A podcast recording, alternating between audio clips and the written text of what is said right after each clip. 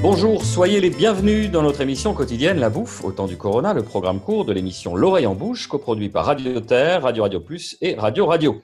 Comme un pied de nez à ce rabat-joie de Covid, le printemps est arrivé. La plaine brille, heureuse et pure, le bois jase, l'herbe fleurit. Homme, ne crains rien, la nature sait le grand secret et sourit, comme l'écrivait ce bougre de Victor Hugo. Et en écho à notre émission L'oreille en bouche du printemps dernier, nous sommes particulièrement émoustillés par cette saison et son lot de douceurs culinaires, au premier rang desquels figure l'agneau. Avec en cuisine aujourd'hui notre chroniqueuse Marina Bounour et le chef Nicolas Brousse pour deux propositions autour de l'épaule d'agneau. Si vous êtes plutôt barbecue, vous serez team Marina. Si vous la préférez confite au four, optez pour la team Brousse. Et ce qui mettra tout le monde d'accord, ce sera la dive bouteille qu'on débouchera d'un geste sûr pour accompagner ces merveilles. On va commencer avec vous, Marina Bounour. Comment est-ce qu'on prépare cette épaule d'agneau au barbecue? Je vous propose, hein, pour quatre personnes, comme on n'a pas grand monde en ce moment, on est souvent que quatre à la maison, pardon, une épaule d'agneau, une botte de piquillos, un gros oignon, une tête d'ail, trois grosses pommes de terre, voire quatre si vous êtes gourmand, du sel, du poivre, du paprika, des graines de moutarde moulues, du miel, du romarin et ou du thym et de l'huile d'olive. Donc le truc le très important, on sort son épaule du frigo au moins deux heures avant pour qu'elle remonte en température. Pendant ce temps-là, on fait chauffer son barbecue.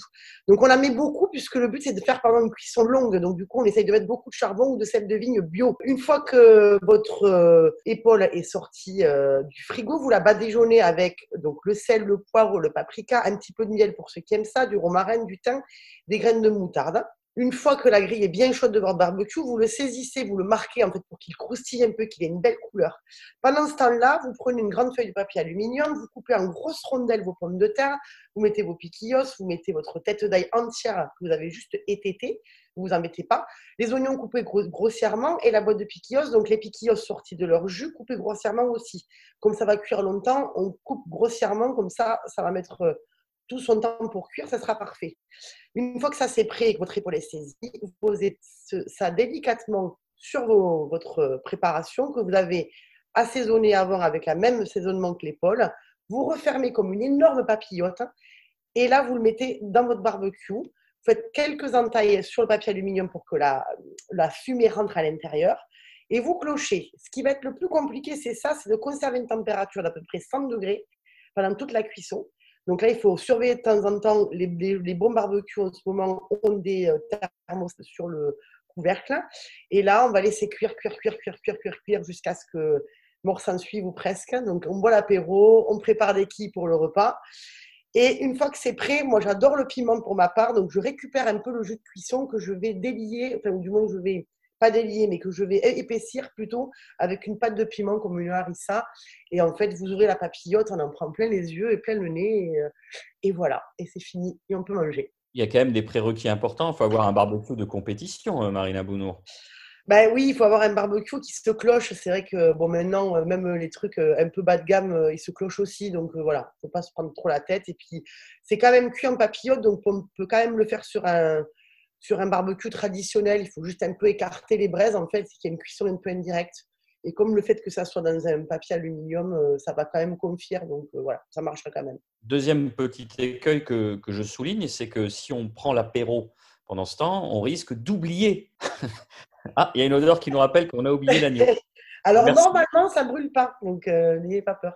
Alors on n'a pas peur. Merci Marina. Chef Nicolas Brousse, votre recette privilégie une autre forme de cuisson sur le même produit. Donc toujours cette épaule d'agneau. On va faire une autre recette d'agneau confit. On va laisser le barbecue à marina et on, va préférer le four euh, traditionnel, donc un four électrique ventilé. Donc tout simplement dans une, dans cocotte ou dans une plaque à rôtir, vous colorez pareil vos, deux épaules d'agneau là, bien colorées, euh, sel, poivre, huile d'olive. Et ensuite vous faites euh, une petite garniture aromatique avec carottes, oignons, thym, laurier, ce que vous avez, ail, une cuillère de concentré de tomate Ensuite, vous mouillez à hauteur avec de l'eau. Vous mettez un papier aluminium dessus. Vous mettez ça au four. Deux heures, deux heures et demie, à entre 100 et 120 degrés. Au bout de deux heures et demie, vous, avez un petit agneau qui est tout moelleux, tout confit. Euh, vous attrapez la, petite omoplate euh, de l'épaule. Elle, se sort de peur avec la cuillère. Donc, une fois que vous sortez vos épaules d'agneau, et le petit truc, c'est que vous avez une épaule d'agneau et un jus d'agneau. Donc là, vous faites réduire gentiment votre jus d'agneau comme vous avez mis une cuillère de concentré de tomate qui est un, un lien un peu naturel. Au bout de, au, bout de 5-10 minutes, vous allez avoir commencé à avoir un, petit jus d'agneau un peu sirupeux. Vous passez ça au chinois et vous avez un vrai jus comme les vrais, comme les vrais grands chefs. Souvent, l'oubli que la sauce, c'est un élément liant du plat, donc il faut surtout pas oublier la sauce. c'est bien cette interjection finale. Euh, on peut faire une promesse pour nos auditrices et nos auditeurs c'est que nous allons mettre sur la page Facebook de l'émission les recettes de façon très détaillée. Je pense à vous, chef Nicolas Brousse, parce que Marina a bien fait ses devoirs. Vous nous envoyez tout ça, hein, Nicolas? Avec grand plaisir. Merci. Euh, vous connaissez la phrase traditionnelle depuis des années maintenant, Marina. Qu'est-ce qu'on boit avec tout ça? Alors, avec tout ça, si on n'est pas trop sous après avoir attendu deux heures et demie, on peut boire euh, euh, un vin de la vallée du Rhône à base de Syrah. Pourquoi? Parce que la Syrah, ça a toujours un côté très poivré et un petit peu, enfin, même très épicé. Euh, on peut aller sur des régions comme Saint-Joseph, c'est pas des prix excessifs et euh, on en trouve un peu partout.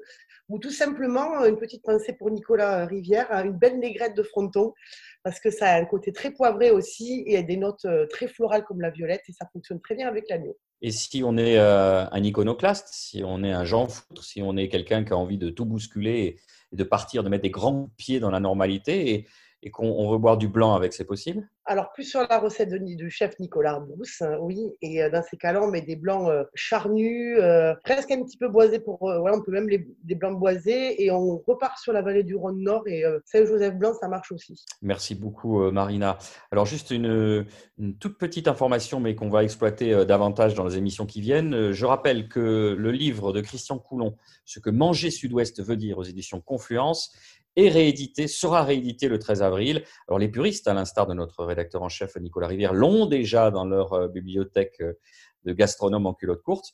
Euh, on aura l'occasion de s'apesantir sur cet ouvrage qui est, qui est important et on fera un, un focus. On fera même carrément, euh, je pense, toute une émission autour de cela. Donc, euh, restez à l'écoute. Merci de nous avoir suivis. La bouffe au temps du Corona, c'est fini pour aujourd'hui. On se retrouve demain pour d'autres recettes printanières. Vous pouvez nous retrouver sur radio-radio-toulouse.net, Apple Podcast, SoundCloud, Mixcloud et Spotify. D'ici là, portez-vous bien.